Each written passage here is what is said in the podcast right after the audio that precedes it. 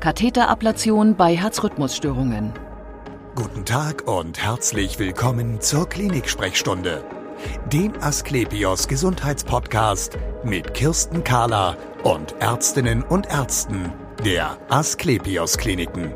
Herzlich willkommen zur Asklepios Gesundheitssendung.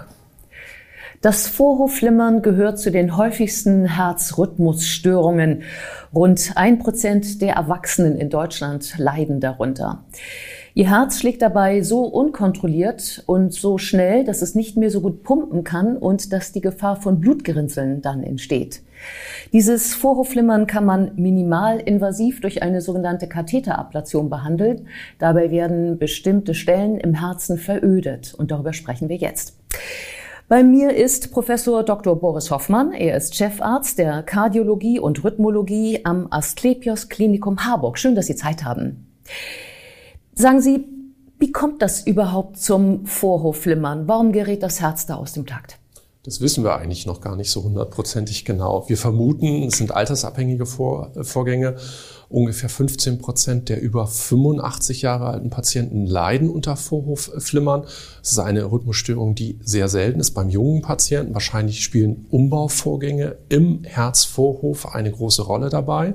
Wir haben aber auch gewisse Auslösefaktoren. Zum Beispiel haben 70 Prozent aller Patienten, die unter Vorhofflimmern leiden, einen Bluthochdruck.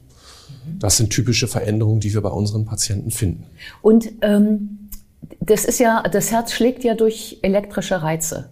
Ähm, wenn es nicht mehr so schlägt, wie es soll, dann geht irgendwas gerade mit den elektrischen Reizen schief. Ist das richtig? Da geht einiges schief. Und zwar haben Sie, wie der Name Flimmern sagt, eine völlig unkoordinierte Aktivität im Bereich der Herzvorhöfe. Im Bereich der Herzvorhöfe entstehen Herzfrequenzen in der Größenordnung beim Vorhofflimmern von 250 bis 350 pro Minute. Diese Erregung wird na klar nicht komplett auf die Herzkammer übergeleitet, sondern wird von einem Umschaltknoten ausgefiltert. Aber die Patienten merken das Herzrasen ist ein typisches Symptom vom Vorhofflimmern, der unregelmäßige Herzschlag. Einige Patienten sagen auch, ich habe ein Blubbern im Herzen oder ein wildes Tier in meiner Brust, was unkoordiniert hin und her schlägt. Und ähm, wo im Vorhof entstehen diese Störfeuer ganz genau? Diese Störfeuer, das wissen wir ziemlich genau. Seit über 20 Jahren wissen wir, das entstehen aus einer Übergangsstruktur. Es ist der Übergang der Lungenvenen, die eigentlich die Aufgabe haben, das sauerstoffreiche Blut, was in der Lunge angereichert wurde, wieder zurück zum Vorhof zu bringen. Ähm, diese Übergangsbereiche sozusagen bestehen aus Herzmuskelgewebe und dieses Übergangs Gewebe, dieses Herzmuskelgewebe verursacht dann letztendlich diese Herzrhythmusstörung. Ähm, nun haben wir ja gesagt, äh, uns geht es um Veröden von einzelnen Punkten im Herzen, also von, äh, um diese Ablation. Da gibt es, glaube ich, verschiedene Möglichkeiten, wie man ähm, äh, Herzmuskelgewebe, Innenbandgewebe veröden kann, oder? Genau, es gibt unterschiedliche Methoden. Das ist ähnlich wie in der Chirurgie. Man kann zum Beispiel schneiden. Es gibt auch zum Beispiel die chirurgische Vorhofablation, die ganz früher für uns als Kardiologe der Anreiz letztendlich war. Minimalinvasive, wie Sie es so schön gesagt haben, also leisten chirurgische Eingriffe Eingriffe durchzuführen, wo wir mit einem kleinen Schnitt letztendlich mit einer Punktion in den Vorhof gelangen. Man kann äh, mit Hochfrequenzstrom diese Verödung der Lungenvenen durchführen. Man kann es mit einer Kältetechnik äh, machen. Das ist im Moment sehr populär. Mit der sogenannten Kryoballon-Technik werden diese schadhaften Areale im Bereich der Lungenvene verödet letztendlich. Es gibt auch andere Ansätze, wie die Laserablation zum Beispiel, die haben sich aber noch nicht abschließend durchgesetzt. Ähm, ich habe mir jetzt mal gemerkt, kalt und warm, also Kälte, Kryo und Hitze. Hm, kann man mit beiden dieselben Punkte erreichen oder ja. dieselben Effekte erzeugen? Es man kann mit beiden dieselben Effekte erreichen. Die Erfolgsraten bei dem anfallsartigen Vorhofflimmern, das sind typischerweise die Patienten, die ähm, das Herzrasen bemerken, ganz unregelmäßiger Herzschlag nach wenigen Stunden, maximal nach 24 Stunden wieder in den normalen Rhythmus zurückspringen. Den können wir in ungefähr 85 Prozent aller Fälle mit so einer Katheterablation, mit dem ersten Eingriff dauerhaft helfen. Mhm. Das heißt also, da kommt dieser Kälteballon, den setzen Sie dann auf den Ansatz der Lungenvene und da setzt er dann, glaube ich, so eine Narbe, die dann von elektrischen Reizen nicht mehr übersprungen werden kann. Habe genau, so wir kühlen ja. das Gewebe ganz gezielt ab auf Temperaturen von minus 35 bis minus 55 Grad ungefähr in der Größenordnung. Das wird mit einem Gas gemacht, mit einer Lachgasmischung letztendlich wird dieser Ballon abgekühlt und diese Kälte überträgt sich letztendlich auf diesen Übergangsbereich der Lungenvenen und äh, des Vorhofes und führt letztendlich zu einer Isolation.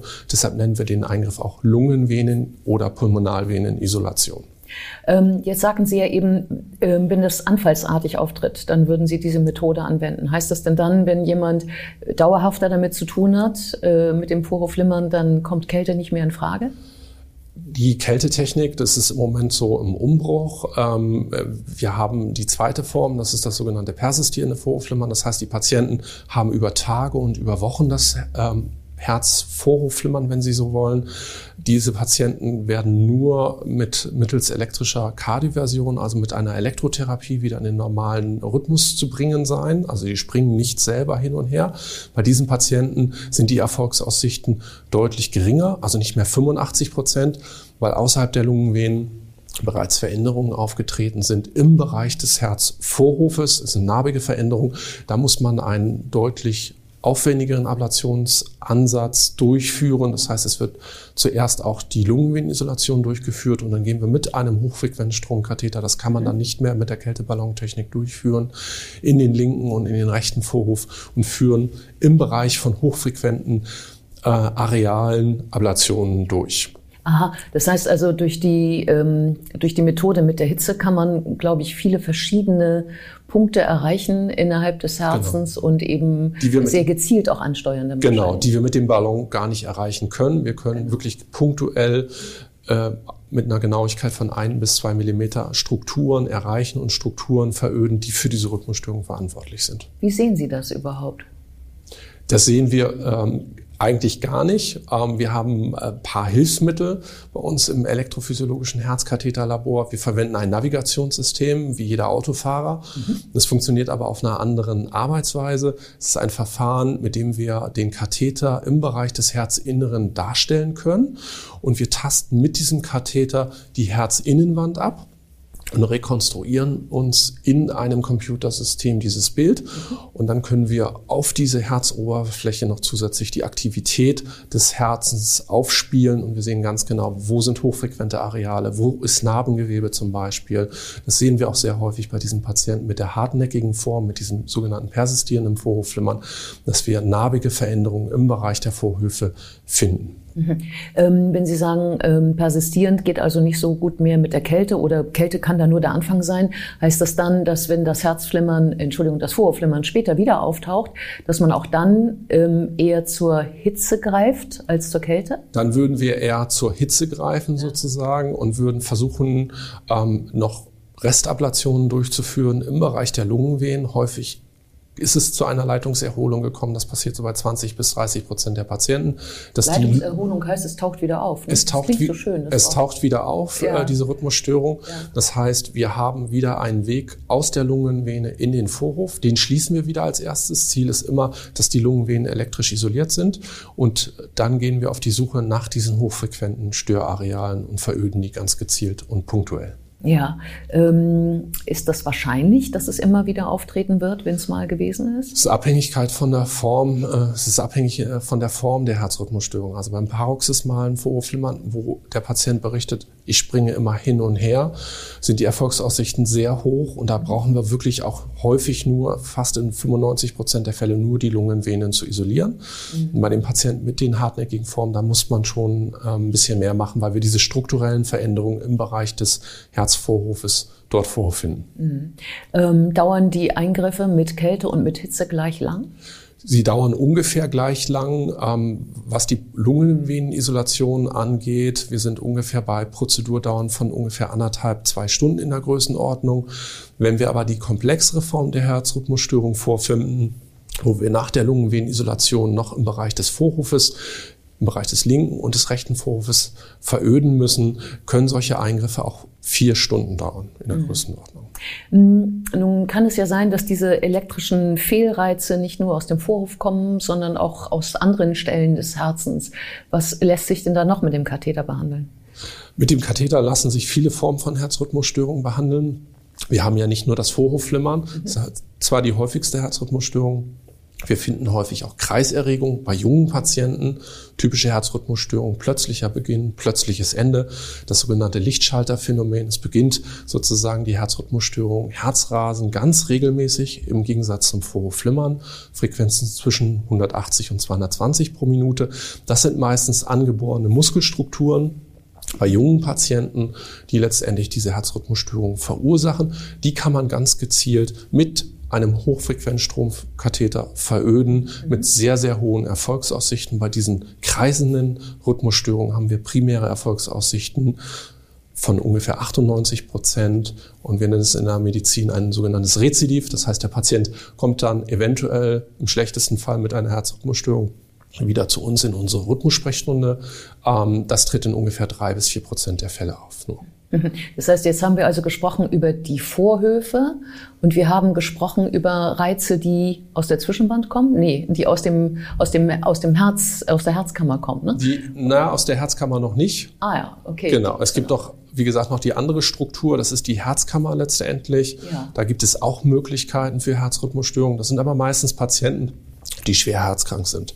Häufig Patienten, die eine Herzmuskelerkrankung haben. Mhm am häufigsten hervorgerufen durch einen Herzinfarkt. Das war mal in der Vorgeschichte ein Herzinfarkt. Es gibt aber auch andere Veränderungen, entzündliche Veränderungen, eine Herzmuskelentzündung, die zu einer narbigen Veränderung im Bereich der Herzkammer führen können und dann zu Herzrhythmusstörungen. Das sind zum Beispiel die Kammertachykardien, das sogenannte Kammerflattern oder im schlimmsten Fall, das weiß jeder Laie, das Kammerflimmern.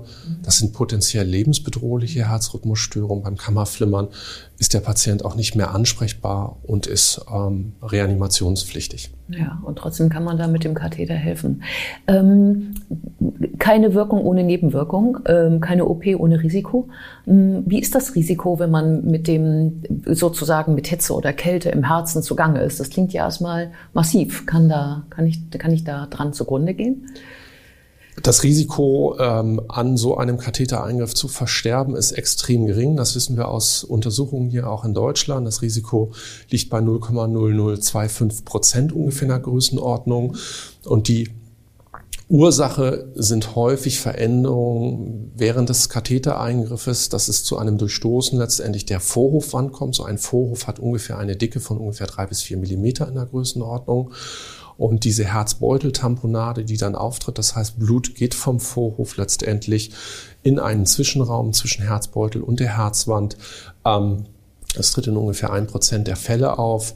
Ähm, wenn das nicht beherrschbar ist, ähm, dann kann sozusagen ein Patient auch wie auch bei einer Darmspiegelung zum Beispiel oder bei einer Magenspiegelung versterben. Das ist zum Glück aber bei Kathetereingriffen extrem selten. Ja, das heißt, man kann, also selbst wenn das passieren würde, was ja schon ein grober äh, Fehler wäre wahrscheinlich, kann man dann, ähm, merkt man das an den Instrumenten? Das merken wir. Der Patient ist bei uns in unserem elektrophysiologischen Labor kontinuierlich überwacht. Das heißt, wir haben eine Blutdruckmessung, wir überwachen die Herzfrequenz, wir haben das komplette EKG aus dem Herzinneren und aus der Herzoberfläche. Wir sehen sofort, wenn so eine Tamponade auftritt. Wir haben immer ein Herzultraschallgerät im Herzkatheterlabor und können mittels Ultraschall so eine Herzbeuteltamponade sofort feststellen, um mit einer Entlastungspunktion unterhalb des Brustbeins dann auch sofort entlasten. Es ist extrem selten, dass der Herzchirurg aktiv werden muss bei dieser Komplikation. Das sind wirklich sehr seltene Fälle. Vielen Dank für das interessante Gespräch. Und wir sehen uns wieder auf www.astlepios.com, auf Facebook und auf YouTube oder im nächsten Podcast. Werden Sie gesund.